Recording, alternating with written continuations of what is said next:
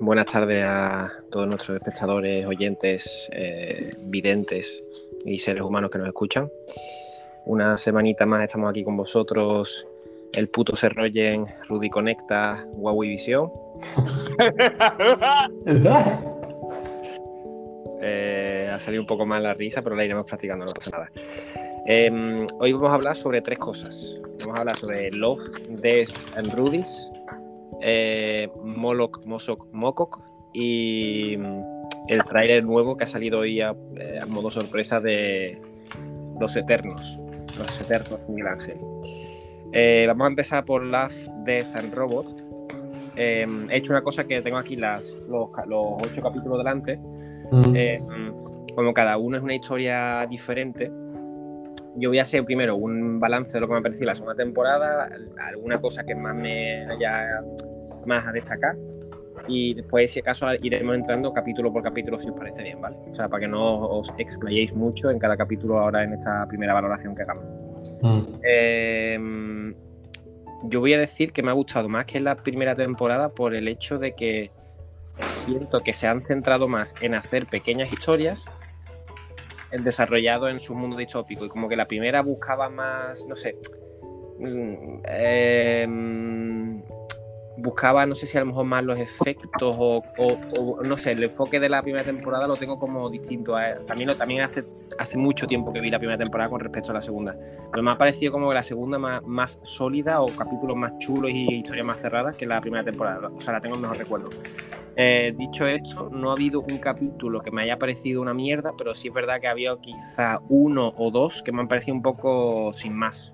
El de la, te diría que el de la hierba alta, ese que sale en los monstruos así como el que menos me ha gustado porque tampoco es gran cosa. Y, y bueno, el de por toda la casa, este, el de, el de los niños de los regalos, pues también me parece un poco una tontería, pero también es muy corto. Te voy a partir la boca. ¿Qué? Eh, lo que has dicho, te voy a partir la boca. Vale, gracias. Y en cambio, de los que más me ha gustado, te diría que probablemente lo de la respuesta evolutiva, que es el de el nota que asesina a los niños. No sé por qué. Eh, un asesino de niños siempre me tiene a bordo. No, pero quiero decir, perdón. Ahora que mencionas esto, quiero aprovechar para mandar un saludo a nuestro amigo Guillermo. ¿Qué tal? Un gran oyente de nuestro podcast que estuvo la semana pasada. Cierto, a ver si volvemos a escuchar, a ver si se nos une en el próximo podcast nuestro amigo Guillermo. Sabe que está invitado y eso sí mejora el audio, cabrón.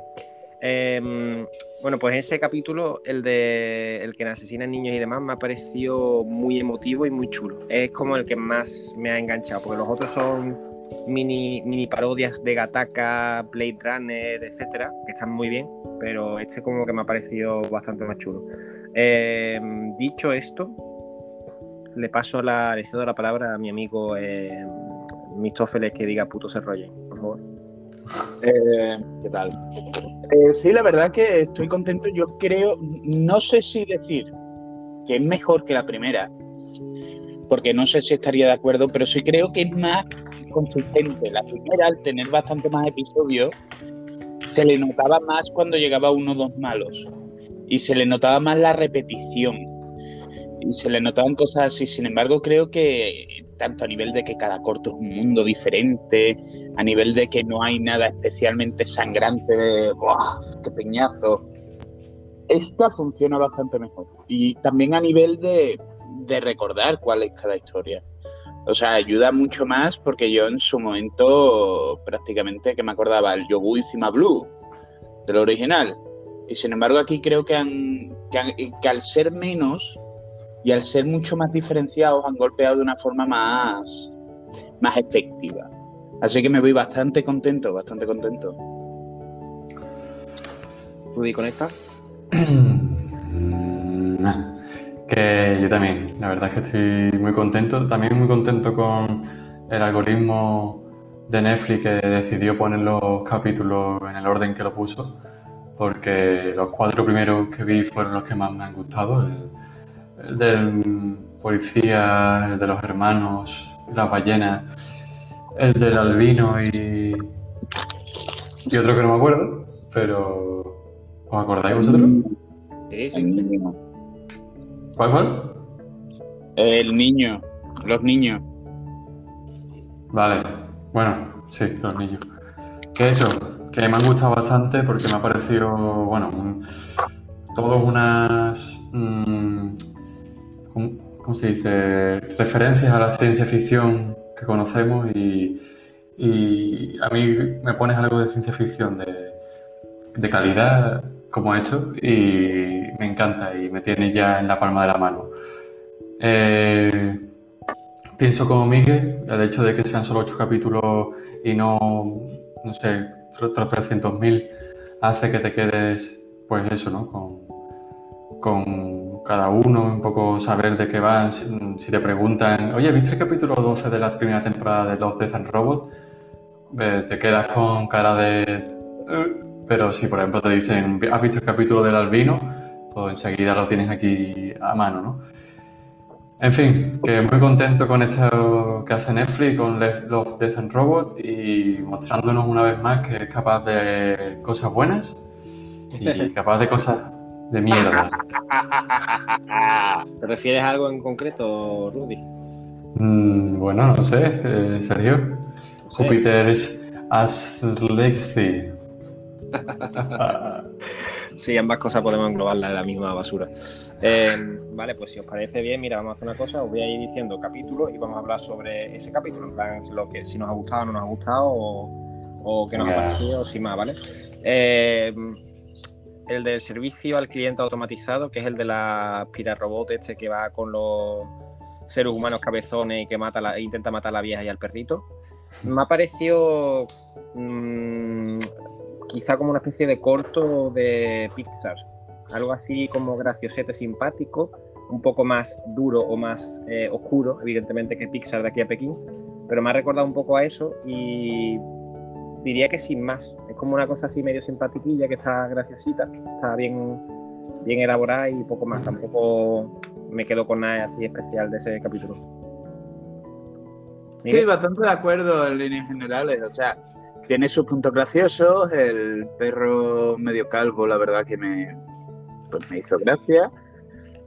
Y todo el juego de la forma de salir es sacrificar al perro. Él sacrifica a su mascota, no sé qué me pareció, me pareció graciosa, pero eso eh, creo que fue un buen comienzo, porque es un comienzo de, venga, vamos a, vamos a ir un poquito así con algo ligerito antes de entrar las cositas más, más curiosas o más interesantes visualmente. Creo que, que estaba bastante bien en general.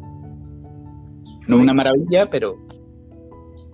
Sí, sí. Eh, de acuerdo con vosotros. Además, bueno, pienso que un poco en sí el, corto es lo que hemos visto en algún otro corto de, crítica a, las tecnologías y al hecho de que eh, acaparen prácticamente el, todo de nuestra, de nuestra vida. Eh, me, recuerda un poco a, esos humanos de, la película de Wally, que son todos gordos y todo se lo hacen las máquinas, pues aquí son todos viejos y gordos y, las máquinas se lo hacen. Iba a decir esa película justo, digo, que tiene un toque así a lo Wally. Eso, eso es, y, y como una tontería, una cosa puede hacer pues una, una reacción en cadena que se vaya todo al garete, ¿no? Y eso es, eso no es más que la, la revolución de las máquinas y toda la pesca de los, de los robots. Así que estoy contento, pero también me ha dejado pues, o sea, como realmente es algo ya trillado, y no digo que los otros capítulos no sean trillados, ¿eh? pero está trillado de una forma muy parecida a, cosas que ya existen. Entonces, pues, pues, estoy contento, pero tampoco aquí para echar fuego artificiales. Yo es como lo que dice Miguel, diría que es más como para introducirte dentro de la segunda temporada está bien como un buen inicio porque es algo así simple tontorrón y ya después te dejar, digamos que todo lo serio, quitando a lo mejor el de los dos niños para más adelante. Hmm. Em, bueno, el siguiente capítulo lo que vamos a hacer es que vamos a ir cambiando el orden, para no ser siempre yo primero que diga mi opinión eh, primero. Así que ahora, Miguel, eh, vamos a hablar del de hielo. Bueno, Rudy, que me has dicho antes que como te ha gustado, pues dale tus primero si quieres. El de la ballena y, los dos hermanos, que es la historia de Gataka el de la ballena me ha gustado muchísimo por, el dibujo y por la animación. Me ha, fascinado. O sea, ha sido uno de los capítulos que me ha hecho querer ver todos esos detalles, todo ese rollo oscuro de ese mundo de hielo y finalmente mostrándonos las ballenas. Eh, el argumento, pues bueno, el argumento normalito, de dos hermanos, mm, uno de ellos que no está mejorado, eh, otro sí, y el mejorado, pues mm, de alguna forma ayuda a su hermano a integrarse en esa sociedad de, de mejorados.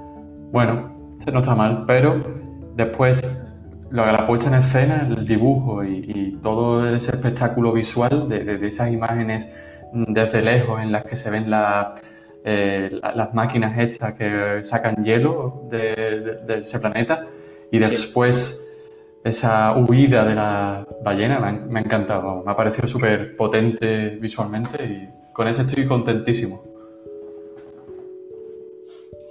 Miguel. Miguel. Sí, yo ya lo he comentado, es mi favorito. O sea, y estoy mucho con Rudy en que, o sea, es mi favorito en gran parte de culpa por el estilo que tiene de animación, o sea, cómo lo lucen, cómo... Porque al fin y al cabo la historia, bueno, tú, tú mismo has hecho la referencia a Gataka. No son cosas que dices, bueno, bueno, bueno, esto es una novedad a nivel de historia, no, además que son relatos al fin y al cabo que ya existían.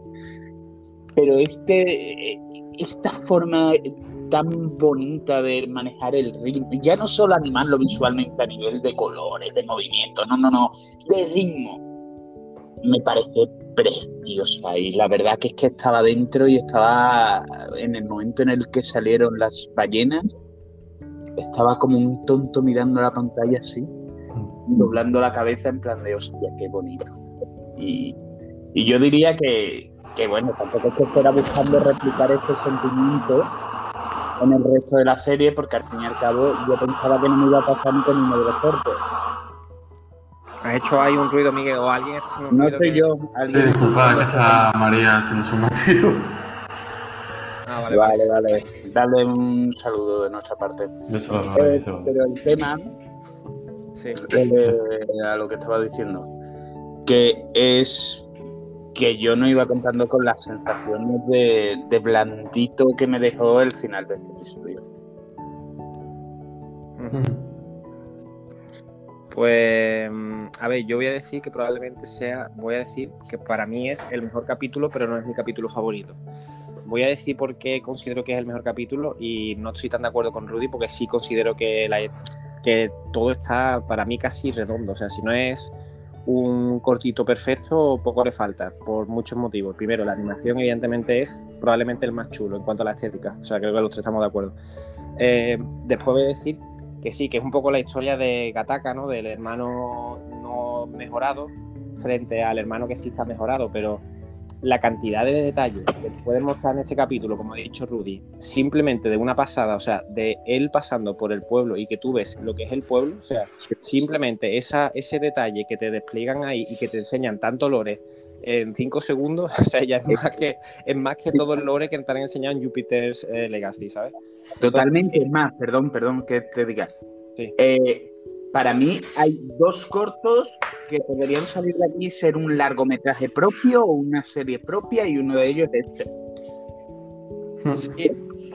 Sí. porque eh, ya te digo que han creado ahí, han desplegado un lore súper amplio, muy chulo, que, me, que, me, que te intriga o que interesa, que interesa mucho. Eh, está la historia de, del hermano con lo del pie, el hermano, el hermano no mejorado es el que lo, lo salva y carga con él.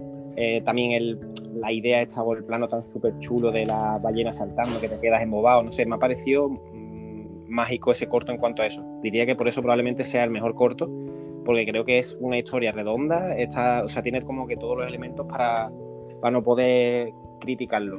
siempre se puede criticar todo en esta vida, pero me parece sinceramente el más redondo. Em, vale, siguiente corto, Miguel Ángel. Respuesta evolutiva. Sí.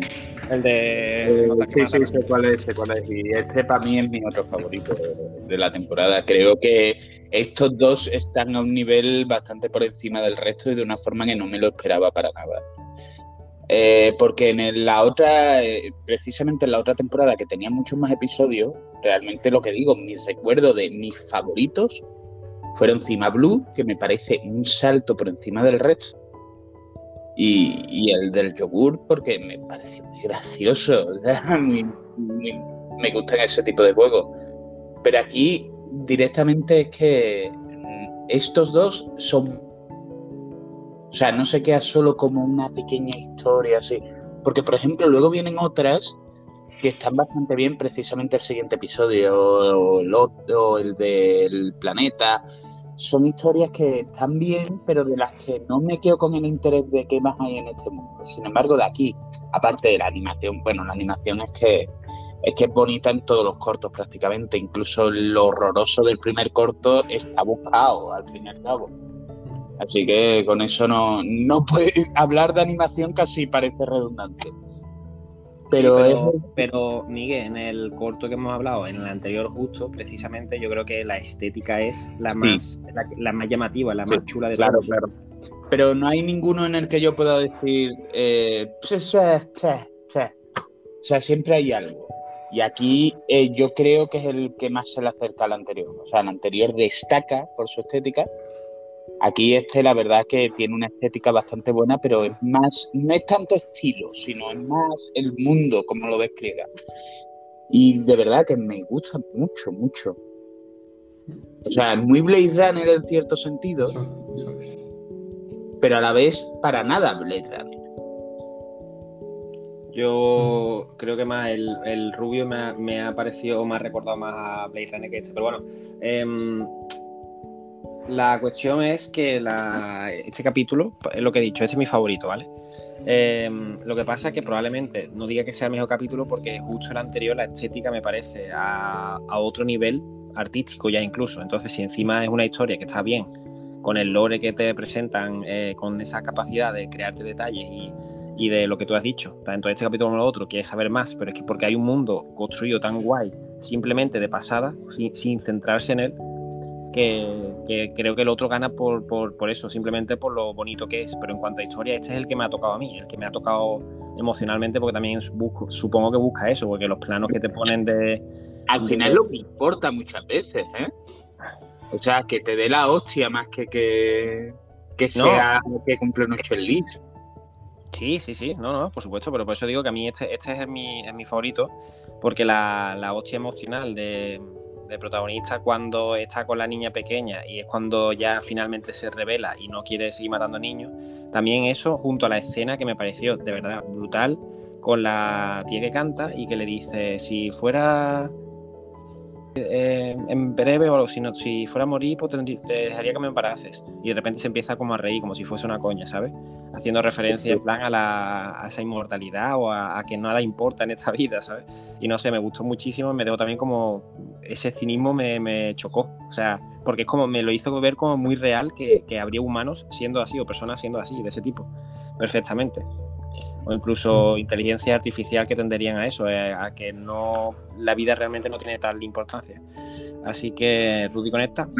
Una vez que no pueden, perdón, voy a comentar un rato, que una vez que no puedes morir, eso es uno de los dilemas de siempre, una vez que alcanzas la inmortalidad, ¿qué haces? Ya, ya, ya. Y ahí lo explora un poco como sociedad. Una vez que no puedes morir, ¿qué haces? ¿Seguir sobrepoblando la Tierra? Negar la inmortalidad a una gente para dársela a otro. Y creo que es lo que hace muy interesante el planteamiento de este relato. Venga, Rudy. Es que, que puedo decir que no, que no habíais dicho vosotros. Es que a mí cada relato de, o sea, cada capítulo, sobre todo este, es que me parece como si hubiesen cogido una, una novela corta de, Philip K.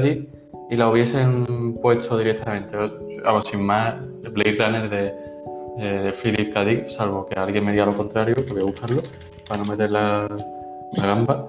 Mete la gamba, mete la gamba. Sí, sí, sí, es de Philip K. Dick, es de Philip K. Dick. Y que al final, eh, pues esto, este corto que bebe de, de esa novela tan filosófica y, y de, de esta gente, es que acaban, acaban saliendo bien. Acaban saliendo bien porque te plantean una serie de, dilemas y unido a una también una puesta en escena brutal que al final es como si estuvieses viendo lo que has imaginado cuando leías algún libro de, de este nota, ¿sabes? Y, y, la verdad es que yo viendo ese capítulo salí contentísimo, porque es que esa, ese rollo también un poco eh, de el quinto elemento, ¿no? De, también de, de en sí, ¿no? De que no pueden tener hijos, no está permitido tener hijos, o si van a tener hijos tienes que ser eh, pues perfecto o algo así, ¿no? Y no sé, también estoy muy contento. Es posiblemente, vamos, junto con el anterior, como creo que los tres estamos de acuerdo, del más potente. Y estoy muy contento, la verdad. Es que además eh, pareció como una especie de utopía, ¿sabes? O algo súper loco pensar en, en, gente matando a niños porque haya demasiado eh, población o tal, pero es que si te vas a China, en China lo hicieron, ¿sabes? O sea, no es algo mm. muy... Bueno, sobre todo con el control de niñas, niños, me refiero. En fin, eh, vale, pues vamos al siguiente capítulo. Nieve en el desierto. Vale, este lo digo yo. Empiezo yo. Este es el, de, el que yo digo que me recuerda un poco más, en cierto sentido, a Blade Runner. Eh, este es el del rubito, ¿no? El de... Albino. El albino. Eh, a ver, es un capítulo que me ha gustado, mmm, pero como que toda la parte, o sea, el capítulo se centra más probablemente en toda la parte de la acción, que visualmente está muy chulo y está muy guay hecho en realidad, todo el tema de parte interesante de no estar viviendo en esas cuevas o porque se ha refugiado, pues como que está poco explorado. Como que en este me ha faltado que se hubiesen explayado más en algo que me interesaba mm. más allá de la, de la, propia acción que está guay. Pero ya te digo, o sea, es un corto que está bien, que lo veo y digo, vale, chulo. Pero no me va a marcar como los dos anteriores, en ese sentido. Em, después, no sé.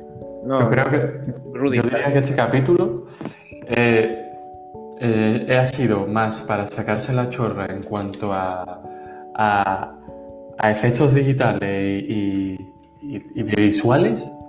o sea, de todos, el que más me ha parecido que está, no sé, como una intención de, decir, mirad lo que podemos llegar a hacer.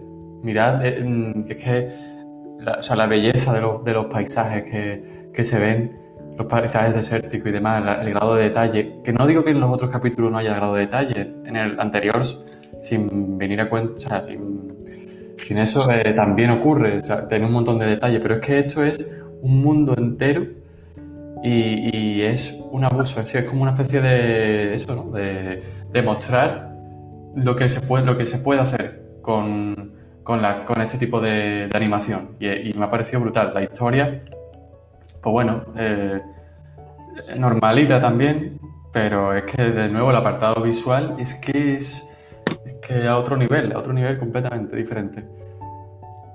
En mi opinión.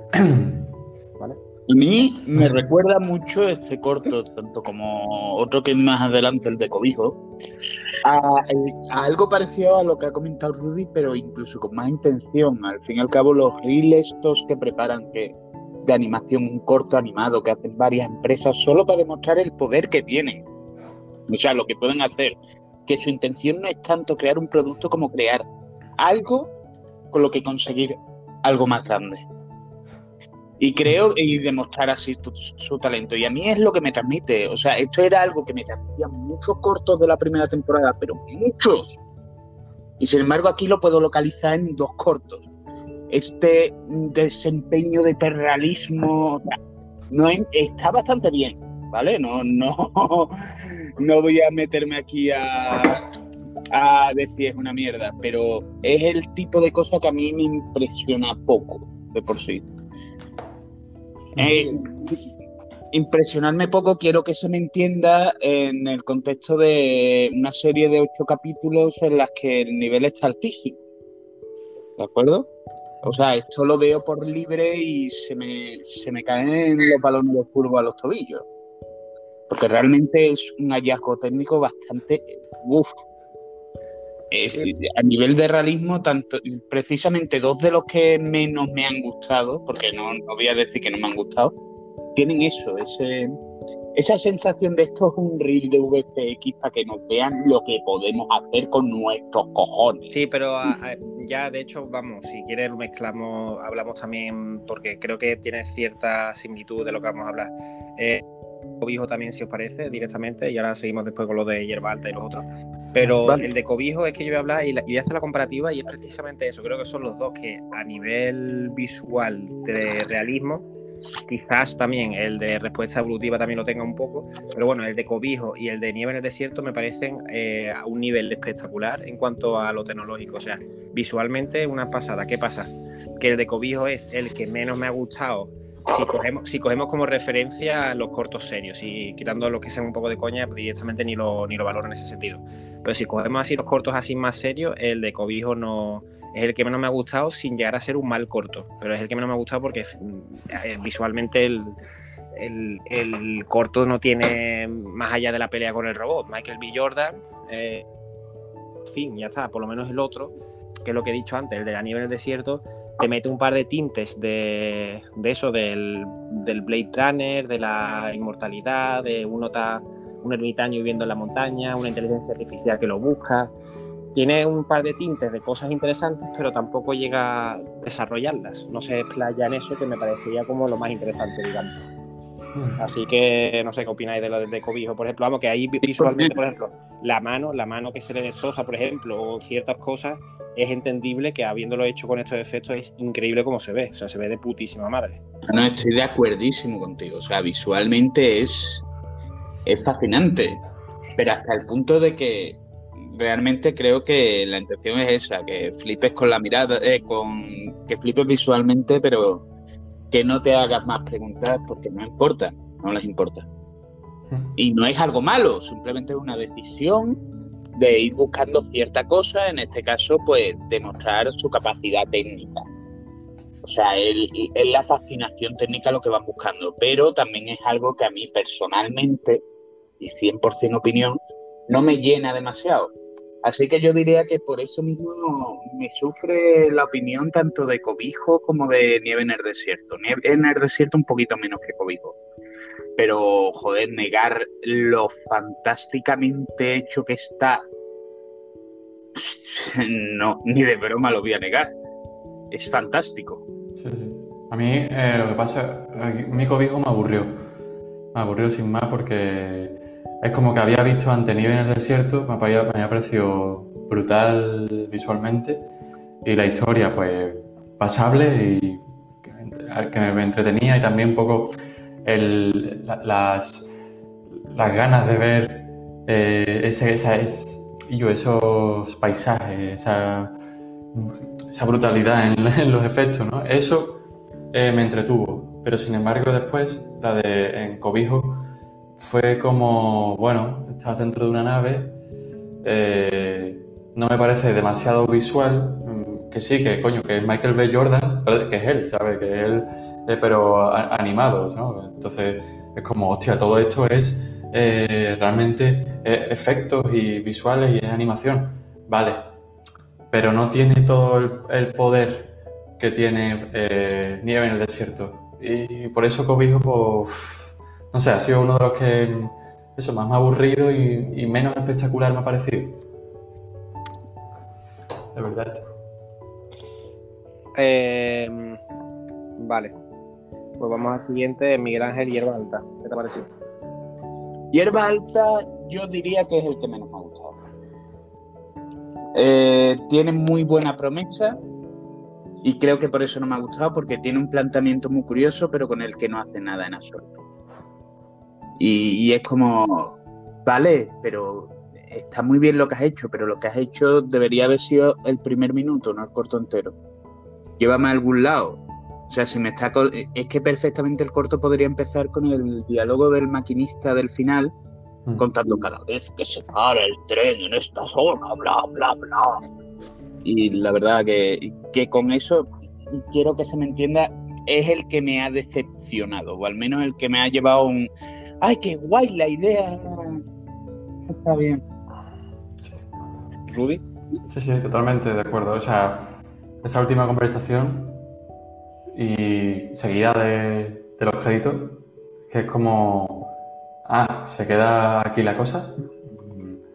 Eh, de alguna forma, mejor te intentan hacer que, que tú te imagines eh, lo que puede ocurrir, que tú te, crees tu propia, ¿no? tu propia historia de lo que puede ocurrir, decir, ¡ay, Dios mío, ese, en esa vía de tren, en, esa zona que ocurrirá!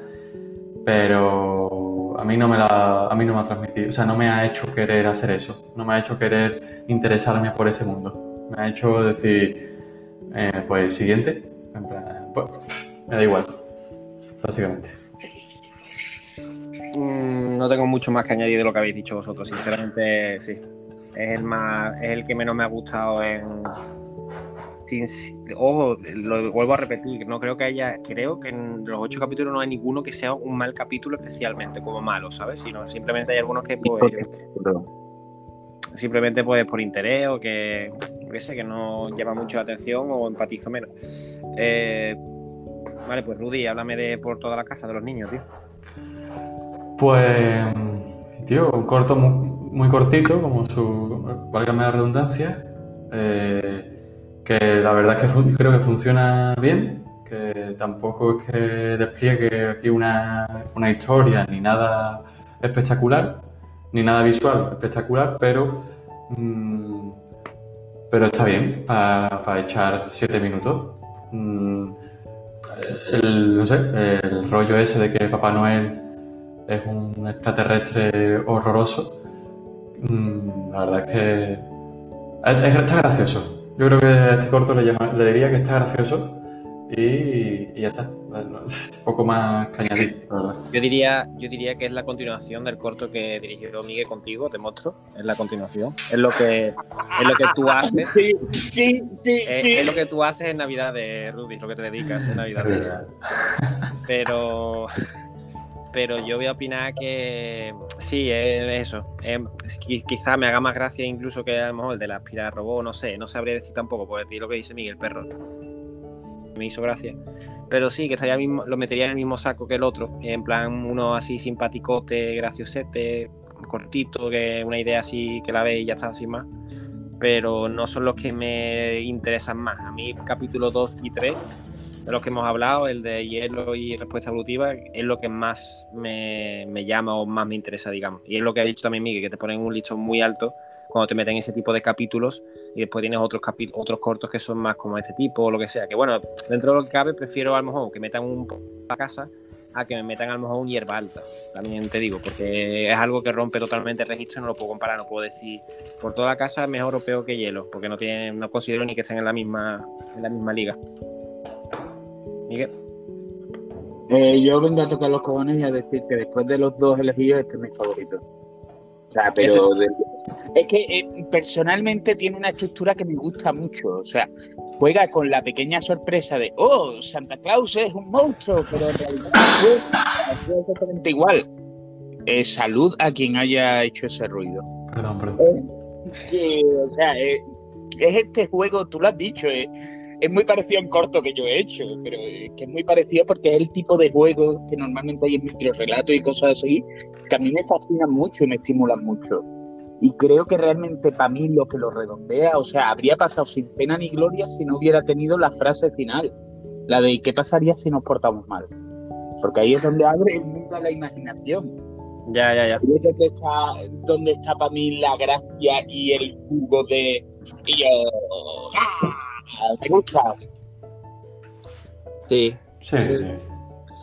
Em, vale, pues para terminar voy a hablar yo de El gigante ahogado que ha sido para mí, voy a decir, mi capítulo más que más tierno me ha puesto. Me ha, me ha parecido, no sé si vosotros tenéis esa concepción, pero en realidad todo el capítulo era una ballena, pero el, el tío de alguna forma se ha visto reflejado en esa ballena y ha visto un, un yo más joven, o sea, ha descrito a él mismo y su propia, así como una propia metáfora de su vida y muerte en ese pueblo. No sé, me ha gustado mucho, me ha gustado mucho, me ha parecido una tontería de capítulo, pero me ha gustado la idea de, simplemente describir ese, ese ser humano gigante en la playa y que lo han ido desmontando poco a poco todo lo, eh, lo del pueblo y que le han puesto al final como trofeo ahí los huesos y que se ha quedado ahí en el olvido y que ya nadie se acuerda. Y también el paso de la novedad al principio, después la gente haciéndole graffiti y guarreando al, al ser humano, no sé, me ha, parecido muy chulo con la, con la voz esta narrativa, siempre, para mí siempre es un plus, a mí una de las cosas que siempre me gusta mucho, cuando tiene una voz, una voz así narrando y tal, a mí normalmente me tienes en el saco. Así que, Miguel. Eh, estoy bastante de acuerdo. O sea, eh, es, creo además que lo interesante de la metáfora que ha hecho de la ballena y el gigante es que la metáfora es obvia, pero el significado de la metáfora es diferente para cualquier persona. O sea, da mucho juego la interpretación. Tú mismo lo has dicho, él viéndose la vida así, su propia vida pasar, pero hay otras lecturas y creo que la mayoría son fascinantes, tanto como esta. Y me parece, me parece que en eso es el que mejor juega, o sea, está es muy micro relato, es muy relato de una metáfora central a través de la que desarrollar. O sea, es un corto en el que si nos ponemos sibaritas, decimos no pasa nada, pero es no tiene que pasar. Y la verdad que yo iba, eh, yo iba, digamos, con muchas ganas este corto. Porque era la imagen del gigante la había visto en el trailer y era como, hostia, esto pinta chulo. Y fue algo totalmente distinto a lo que me esperaba y a la vez que me ha convencido y me ha gustado bastante. Y que creo que hay hueco para una historia así pequeña, intimista, dentro de la ciencia ficción y muchas veces lo dejamos pasar por poner a Michael B. Jordan peleándose con un bicho. Hmm. Vale. Rudy. A mí es un corto que he querido que me gustase, eh, pero que me ha dejado un poco frío, la verdad. Mm, no me ha transmitido lo que ha transmitido a Sergio ni lo que ha transmitido a Miguel. Me ha transmitido más un quiero saber de dónde viene el gigante. Aunque al final el corto sea una metáfora sobre la vida y demás, pero mm, a mí me ha caído como quiero conocer eh, más sobre el gigante. Me ha recordado a, a, a los mundos de, de, Gulliver y los liliputienses y demás, ¿no? Y, y, será que yo lo he visto desde, un, desde una visión eh, más, pues eso, ¿no? Más de no tan filosófica, eh, sino más de la historia es un gigante eh, que llega, que es algo nuevo eh, y, quiero saber más de eso. Y a lo mejor al, querer que me sorprendiese de esa forma es por, por, eso por lo que no me ha sorprendido tanto y ni me ha dejado una, un, algo en el cuerpo, ¿no? decir, hostia, el paso de la vida y demás y tal, no sé. Me hubiera gustado que me gustase más, pero no ha podido ser. No, no ha podido No sé, a mí es que yo desde el principio, de hecho, estaba pensando, digo, como tiren otra vez para el mundo de los gigantes o cosas estas raras, no sabía yo si me iba a gustar, dependiendo, porque eso evidentemente tiene mil caminos posibles pero en el momento en el que estaba viendo el capítulo, conforme avanzaba y me estaba dando cuenta de que poco a poco era una especie de metáfora y él como iba narrando todo lo que veía y tal, a mí la verdad que me gusta mucho, pero en el sentido este de que lo ves como con ternura, ¿no? Como cuando ves un abuelito cogiendo de las manos a la abuelita o algo así, pues ese tipo de, sensaciones me ha, dado el capítulo. Eh, Fíjate que a mí me ha dado las contrarias, a mí me ha dado sensación de, de falta de esperanza, de... me ha embajonado bastante el corto del gigante. Me, ha dejado hecho mierda. bueno, pues eh, dicho esto, vamos a hablar, eh, creo que hablaremos muy brevemente, porque no creo que haya que hablar mucho sobre Mofok y Moloch. Eh, la serie de animación de Disney Plus nueva sobre Moloch. Mm, al final voy a decir, ya lo estoy diciendo mal, tío, ya por la, por la puta coña esta de Miguel. Eh, ya me estás haciendo el, el Jupiter's Ascending. Em, bueno, a mí la serie me ha parecido, o sea, es curioso porque en algunos detalles, algunos planitos he querido pensar que no es infantil y que digo, hostia, una paloma ahí mm, escuadriñada contra los láseres, eso no es algo para niños en realidad, pero bueno, han puesto con toda la sangre, sobre, todo porque están explícitos. Pero, pero después he pensado, digo, es que es muy infantil en realidad, es muy para niños chicos, es un humor muy como para Pablo Valdueza. no sé. Eh, no me he reído, no me ha hecho, no me ha hecho,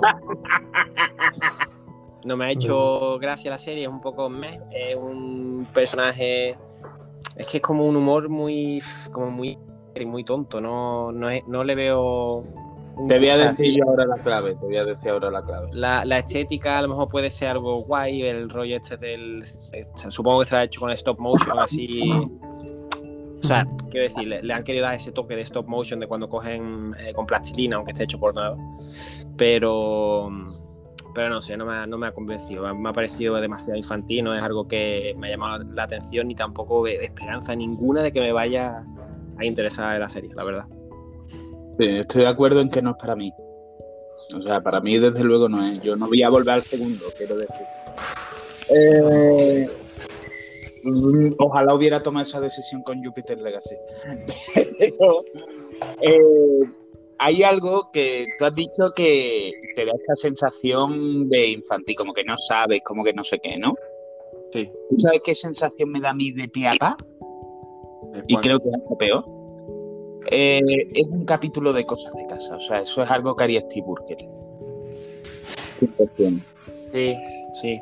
Y, y es una pena que en 2021 estemos haciendo las mismas historias que, que se podían hacer en 1992, por ejemplo. Y más cuando la hemos visto mil veces en otros lados y la hemos visto, y lo de Steve Urkel acabó pasando a ser lo de Drake and Josh y otras series de Disney Channel. Y es como, muy bien, ahí está. Tiene sus toquecitos de historia de Marvel, como lo de ¡Mira las partículas spin! o AIM o no sé qué. Pero no voy a volver. No, no tengo interés en esto. O sea, habrá gente que le guste, no, no soy yo. No, yo creo que. mm, Yo creo que intenta parecerse, eh, y salvando las distancias, a Sí. Robot Chicken. Sí. Eh, hostia, y, y me parece que lo intenta forzar o, o lo intenta hacer de una forma que a mí no me entra. Que, que tío, es que no me. como que me aburrí, me aburrí mucho viendo el capítulo. Es como si, como si el Jonathan nos intentase hacer reír, básicamente. Pues sí, tío, sí, Jonathan es Modoc, tío. es- Repito, repito, esto está muy bien si nos escucha alguien que no nos conoce y que no conoce a Jonathan. o sea, alguien, alguien rondando por Spotify. ¿Qué es este podcast? No somos Rulis, voy a pinchar.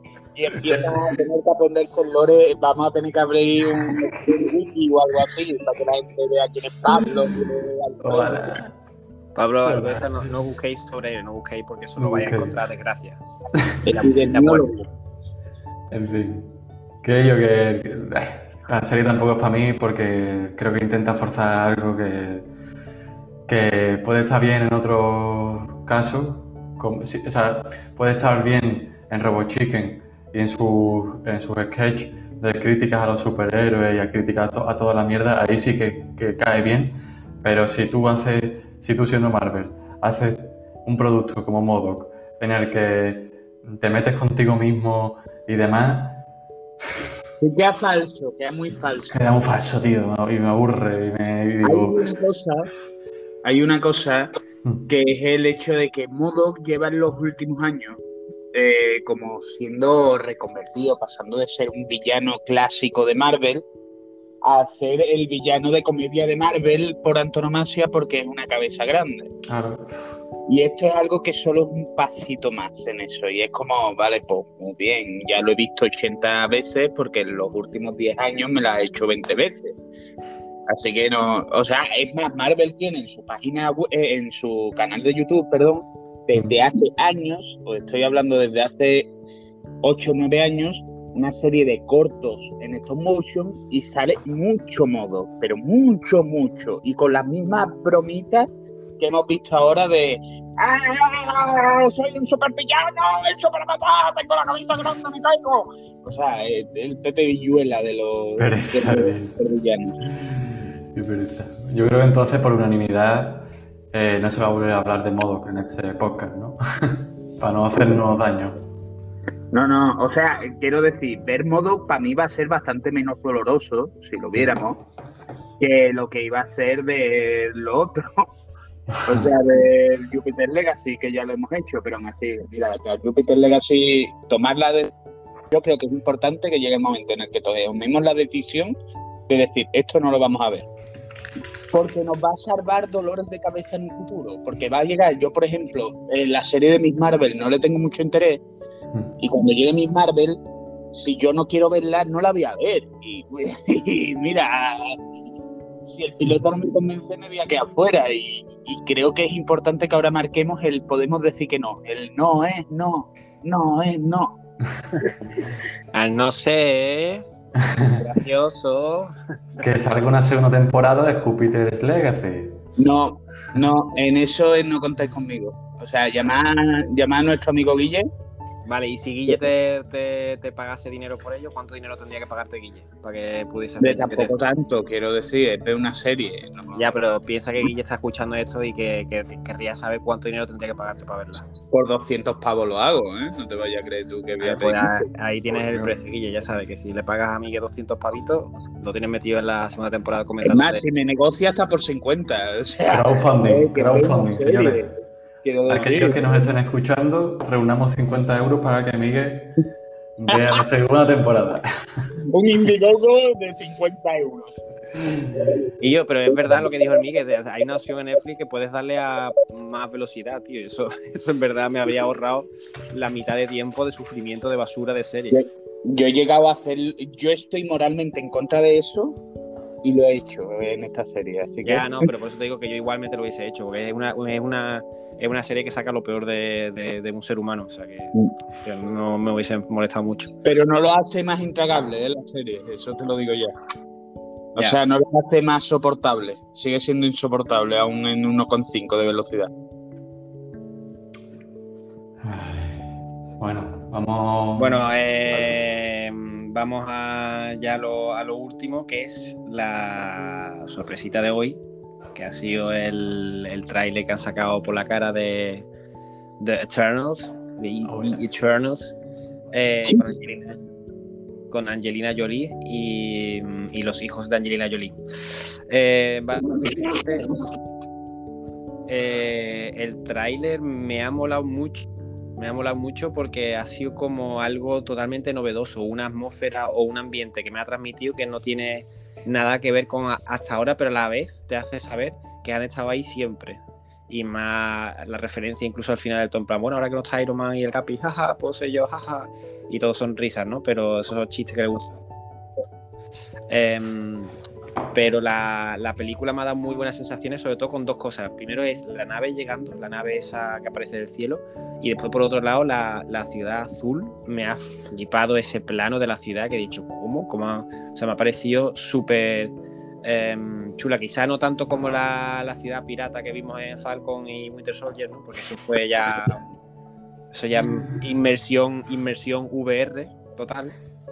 Pero, pero la ciudad está la ciudad azul me ha gustado. El único punto en contra que yo voy a decir de lo que he dicho del trailer.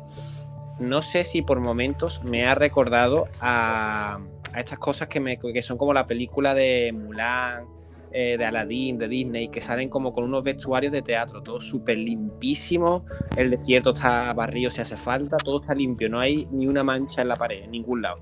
Y no sé si por momentos en el tráiler me ha transmitido esa, eh, limpieza impoluta de todos los escenarios y de todos los vestuarios. Porque no se me. Si, si me van a hacer esta película, me gustaría un, toque de realismo y que si tiene que haber eh, algo que no sea em, tan civilizado y más sucio o más roto, pues me gustaría. Pero bueno, digo que tengo ese miedo, no digo que sea así, ni que eso, pero me ha levemente recordado por momentos. Así que, Miguel Ángel, ¿qué opinas del Que mencionas ese miedo, eso es un miedo que a mí se me ha quitado un poco con el tráiler, o sea, sigue estando ahí, pero se me ha quitado un poco porque, bueno, las fotos... Marvel tiene una manía de sacar unas fotos eh, promocionales de tráiler que son horribles. Y los trajes se ven originalmente en las fotos que parecen eh, Power Rangers de la temporada 80 o algo así, o sea, de cuando hicieron el crossover con las tortugas ninja. Y es como se les ven muy falsos en el, trailer, en la foto esa. Y luego en el trailer, la verdad, no me ha chocado tanto. y, pero estoy de acuerdo en que necesitan suciedad. O sea, necesitan, necesitan cañitas. Luego, en general, el trailer. Yo, mi reacción ha sido, no pueden ser, lo han conseguido, ¿vale? O sea, no que hayan conseguido hacer una peli buena porque no la hemos visto, pero, a ver, los Eternos, como propiedad, son eh, unos personajes bastante particulares, porque no hablamos precisamente 100% de superhéroes. Hablamos de ser superiores a los humanos, hablamos algo más parecido a lo que muchas veces se habla de, de cómo mira Zack Snyder a Batman, a Superman en sus películas, que los trata así como seres supremos, seres más grandes que nosotros, pues son un poco así. Eh, mm, voy a decir un nombre que es el nombre del escritor que más eh, que ha hecho el run más famoso de, de Los Eternos y creo que Rudy por lo menos y Sergio van a entender por qué estaba muy preocupado con la adaptación de esta película. Mm. Y es Neil Gaiman. Mm. ¿Es cuál? Neil Gaiman. Mm. American God. Eh, es a ver, normalmente lo que escribe Gaiman, no soy un experto en los eternos, porque normalmente una cosa que pasa cuando lees cómics es que descubres un personaje, descubres su mundo y saltas a él, pero lo tienes que descubrir antes en, en otra serie. Por ejemplo, yo ahora que estoy centrado a tope en los X-Men y toda esta trama de Krakoa, por culpa de Excalibur, ahora me he enganchado a los 80 del Capitán Bretaña. Así que estoy viendo cosas así extrañas, pero bueno. Que lo que venía a ser, no soy un experto precisamente en los Eternos, mm, quizás el que más conozco es Gilgamesh, porque fue Vengador, pero quiero decir, yo llegaba con esta idea de esto puede acabar bastante mal, pero bastante mal. Es más, yo en mente tenía, hay dos películas que van a ser el primer fracaso de Marvel, una de esas dos. Es mi teoría, porque vaya a serlo, sí o no. Iba a ser o Sanchi o los Eternos. Y todas mis papeletas estaban con los Eternos y sin embargo hoy todas las papeletas han ido para Sanchi. Hombre, es que el Pedro Sanchi está, está regular. Que al final es un trailer y no la podemos comer doblada, pero... No, y, espero, y espero, la verdad. Me, ojalá me guste las dos mucho. Hmm. Pero, esto tiene este aspecto así único, o sea, eh, un poco como los Eternos, parece fuera del Marvel Universe, sin estar dentro. Porque están por encima de lo que pase al Marvel Universe. Sí. sí. Y a la vez es, lo que, es que es eso, la historia al fin y al cabo no son superhéroes y es lo que tiene que entender al fin y al cabo. Son protectores, se ven cosas así, pero no, no van a ir a pelear contra otro. Y si hay un crossover que los involucre, va, va a ser curioso, va a ser curioso. Luego me, me, hace mucha gracia algunas cosas del casting, porque te has mencionado a Angelina Jolie, que probablemente como tenga, tenga un papel más o menos pequeñito, pero el reencuentro de los dos hermanos Stark, Kit Harrington y Richard Madden, eso me parece precioso, o sea, para los fans de Juego de Tronos, poder los Y luego tener a Don Lee como Gilgamesh. O sea, este hombre mongol, o sea, no mongol de, mongol de Mongolia, así enorme, me da la impresión de me da la impresión de un dios mongol, de un dios asiático. Y luego tener a Paperboy también de, de Es un reparto muy curioso tener a, a Kumail Nanjiani que se parece bastante a uno de nuestros oyentes. ¿Qué tal, Alfredo? Eh, bailando a los Bollywood Di su nombre verdadero, Miguel. Di su nombre verdadero. Facfredo, es Facfredo. Porque es el Alfredo que folla. es como cuando el Alfredo se deja barba. es esta sensación de. O sea, además de esta sensación de que muchas veces el tema de, de una película multicultural, no sé qué, parece forzar porque lo hacen al fin y al cabo lo mismo que hacen las otras pelis. Y al final no hay una visión. Y sin embargo, aquí todo luce tan orgánico en el trailer. Mm. Yo estoy 100% dentro ahora mismo y, a ver, obviamente estoy demasiado... Estoy hablando de un trailer que hemos visto hace una horita, o sea, me puedo caer por el camino, me puedo me pueden pasar muchas cosas, pero estoy bastante dentro. Puede que esto sea porque esa sensación de lo que acabas de decir, Miguel, ¿se la de la directora, Chloe Zhao? Sí. 100%, o sea, a ver, eh, quiera que no se nota o se suele notar cuando hay un Oscar a mejor dirección en la silla. O sea, tú solo piensas en películas como Cats o esto.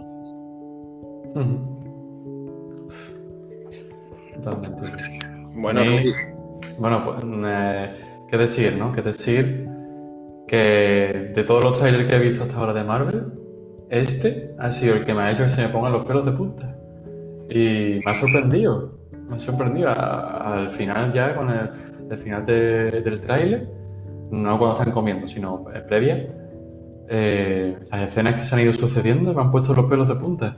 No sé, me ha parecido súper súper chulo y súper bonito. O sea, me ha parecido súper bonito el, el, momento eso de las escenas de Richard Maiden con, con Jeff Emma Chan, o sea, la, la China y el, y el Stark, como besando, o sea, como los dos abrazados en diferentes épocas, como que eso me ha parecido súper visual y, bonito y, y, todo en general, la puesta en escena en el tráiler, me ha parecido lo que dice Miguel, me ha parecido muy limpio todo y muy...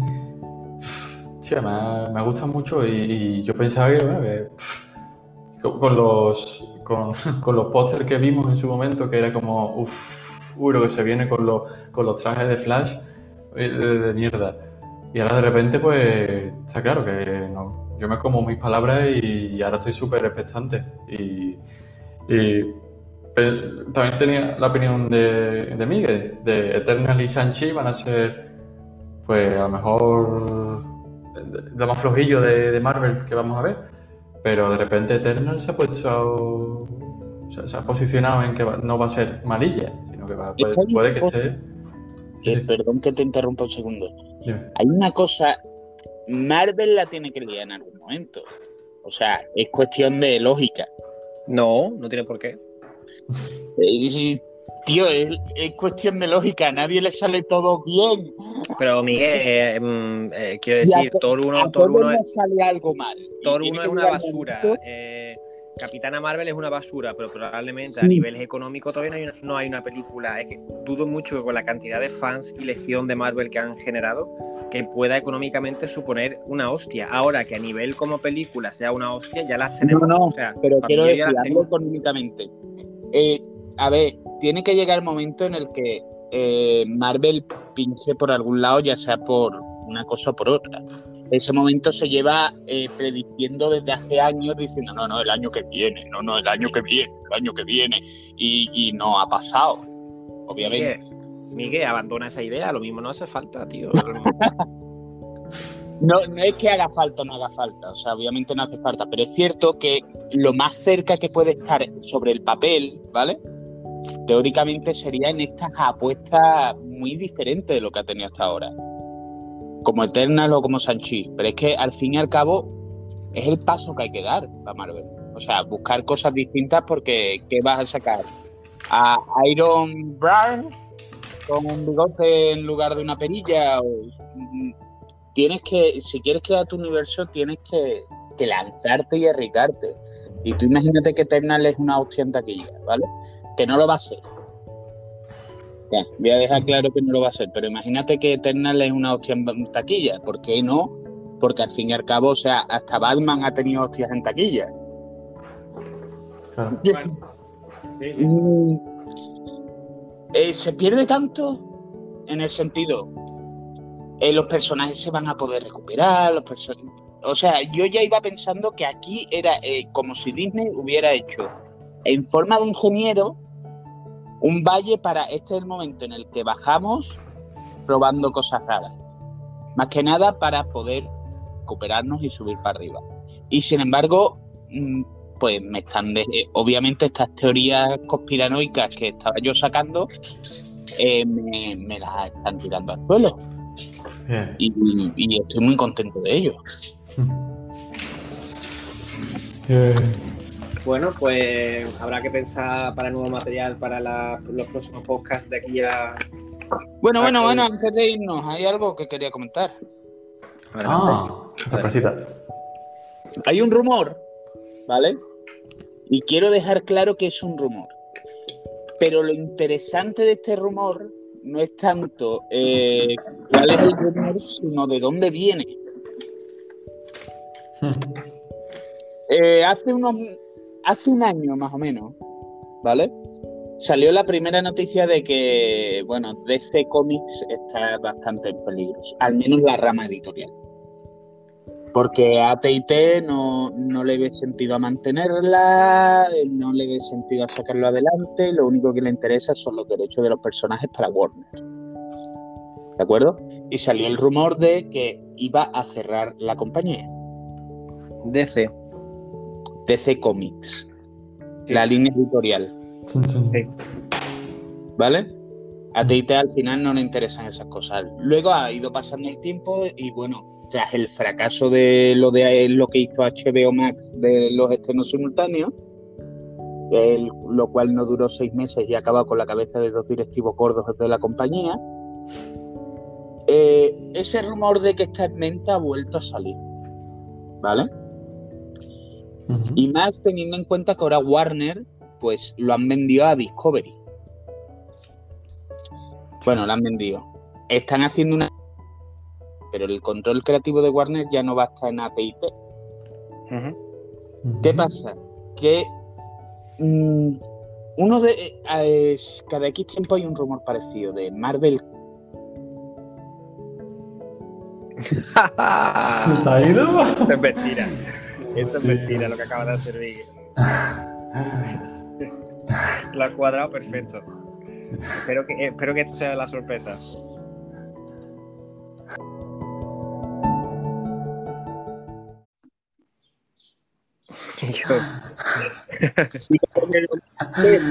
tío, por favor, di el rumor ya, tío. Vale, ya, perdón. Sé que, sé que has parecido coña, pero ya, venga, Miguel Ángel. bueno, ATT tiene la cosa de que ahora ha hecho esta fusión entre Discovery y Warner, eh, creo que me quedé por ahí, eh, y eh, salió el rumor ya hace unos años, vamos, hace unos años, el año pasado, de que estaba en venta DC Comics y que el interesado era Marvel, o en este caso Disney. Para unir dentro de la publicación de Marvel siendo dos universos distintos a ambas líneas de superhéroes.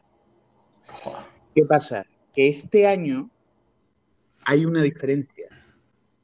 Y es la fuente principal del rumor es una fuente rarísima. Hmm. no estamos hablando de blogs de entretenimiento, no estamos hablando de sitios así, de portales, de medios como Variety o como Hollywood. Estamos hablando de un blog de hip hop. Estamos hablando de un blog de hip hop que dice conocer a gente de AT&T y que no suele publicar noticias sobre Marvel ni sobre cómics. Y es una situación tan rara porque al fin y al cabo un blog de hip hop verificado en Twitter con sus 80.000 seguidores no tiene en principio por qué hacer eso, atraer a un público al que no eh, que al final no, le, no se va a quedar, más allá que para un clic pero lo cierto es que ha despertado el interés de algunos de los leakers gordos. Y ya luego Charles Murphy dice que, está con interés siguiendo lo que está diciendo porque, porque al parecer la conexión de conozco a alguien en ATT es real. O por lo menos puede ser real. Y que lo de las negociaciones se ha escuchado también por otro lado. Y esa idea, lo que añade además este blog es que no estaríamos hablando de la línea editorial que estaríamos hablando de los derechos de los personajes. Y que la idea es que una vez que pasen los contratos con Warner, pasarán las de, de Warner a Marvel Studios, aunque sea como una línea DC Studios, pero que sea propiedad de Disney. Me ha parecido o sea, no creo que vaya a ser verdad, más que nada porque estoy seguro de que ley, leyes antimonopolio en Estados Unidos pueden impedir una posible fusión. Es que Disney va, o sea, todo va a ser Disney. Es que ya tú piensas que eh, en la industria del cómic tener Marvel y DC es prácticamente monopolio. Es que estamos hablando de que eso yo precisamente si no creo que vaya a pasar es por ese tema. Ya no, no tiene que ver los derechos de los ya es por tema de hostia. Es como, es como si el PSOE absorbe el PP. O al revés. En plan, Claro, ¿con el, el PSOE, luchamos? el PSOE es una línea eh, del PP, ¿sabes? Una... Algo, eso, eso. Sí. Es como las nuevas generaciones del PP, pues es el PP. Sería una situación muy parecida. Pues sí, que Y sería como- bastante, bastante extraño, la verdad. Sí, sí. Y luego a eso se le une. Ya, eh, o sea, esto voy a hacer una teoría que no va a ser verdad en su vida, ¿vale? o sea, me voy a poner gorrito. ¿Puedo ponerme el gorrito de conspiranoico? Sí, claro. Venga, venga, venga. ¿Puedo decir gilipolleces, por favor? Sí, claro. Sí, por favor. Zack Snyder lleva unas semanas comiéndole bastante la polla a Marvel en entrevistas. ¿Cuántas semanas? Snyder Cut en Disney Plus. Ojalá lo anuncien así. Sí, pero un Snyder Snyder Cut, pero, pero un Snyder Cut del Snyder Cut. O sea, sería como de, de Sí, el Snyder, gato de- Snyder Cut. No, pero ahora, ahora ya quiero plantear la posibilidad. ¿Os imagináis una peli de Zack Snyder en Marvel? ¿A quién le daríais? A eh, un mojón. No lo sé, no lo sé. Yo es A que estoy- nadie. O sea, yo no quiero sus manos en los mutantes. Porque creo que los mutantes tienen que ser todo lo contrario a lo que él quiere que sean los superhéroes. Pero precisamente él dirigiendo los Eternos habría sido algo interesante. Sí, eso te iba a decir. Estaba pensando en los. Y, O los si no, pues. Y el Daredevil, que todavía no tiene nadie. Pues ahí, no sé. Daredevil podría ser algo interesante también. Ghost Ghost Rider. Por, por ser Ghost Rider. Ghost Rider me pega más algo gamberro, tío. No me pega. Yo es que veo, bueno, Zack Snyder cuando quiere puede ser gamberro. Eso, eso. Pero es cierto que esa visión del Daredevil, lo que ha dicho, o sea, Zack Snyder haciendo el Daredevil de Frank Miller, puede hacer tanto cosas muy guay como cosas muy insoportables. Yo creo que es el campo en el que él puede, puede lucirse. Sí, sí. Sí, O sea, no, no lo había pensado, pero es una idea muy guay. Un Daredevil de Zack Snyder. Hombre, eso cuando, cuando Huawei Industries esté al auge, ya compraré, compraré la cara de, o el cerebro de Zack Snyder para poder La cara de Snyder. Snyder. No, Sergio, no. Sergio compró la cara de Zack Snyder. No, la cara no, eh, me he equivocado, era el cerebro, el cerebro, para poder hacer yo los Snyder Cuts cada vez que yo quiera. No, pero la cara Pues con eso vamos a tener que hablar, iremos pensando en nuevos contenidos. Eh, también, también en Pablo Aldueza podría recomendarnos algo, si le apetece. No. No, no, espérate, déjame hablar. Evidentemente no lo vamos a ver, pero, pero aceptamos la sugerencia. En plan de. Siempre que sea escrito, ¿eh, Pablo? Siempre que sea escrito, no por audio. Dime, eh, dime Miguel. ¿Puedo decir una cosa? Venga. Algún día tendremos que invitar a Pablo, ¿no? Sí, sí. ¿Y yo por qué has dicho Ajá. eso, cabrón? No sé, o sea, eh, prácticamente hacemos mitad del programa sobre él. Eh, yo creo que, que precisamente estas personas que se oyen, como Alfredo, como Pablo, igual que Guilla ha tenido la oportunidad, a mí me gustaría lanzar eh, un lacito a ellos diciendo, oye, que estamos aquí disponibles para, para que deis vuestra opinión alguna vez. Pero eh, Pablo, eh, vamos a tener que escuchar opiniones de Pablo que va a ser bastante duro. O sea, imagínate hablando sobre el mundo es nuestro, ¿sabes? Sobre Oye, no te pienses que estoy diciendo que vayamos a emitir las ideas de Pablo. Podemos hacer un podcast falso Ah, hacemos un Snyder Cut. Hacemos un Snyder Cut del podcast, vale, vale. y luego lo cortamos eh, la, la con Pablo. No. Pues Bueno. nada, algo más que queráis añadir con respecto a. No, yo solo que me tengo que ir ya. Vale, pues entonces nada, chiquitets, nos vemos. Chiquitets, un besete. Un beset. Hemos salido Miguel ya. Un besito, chiquitets. Chiquitets.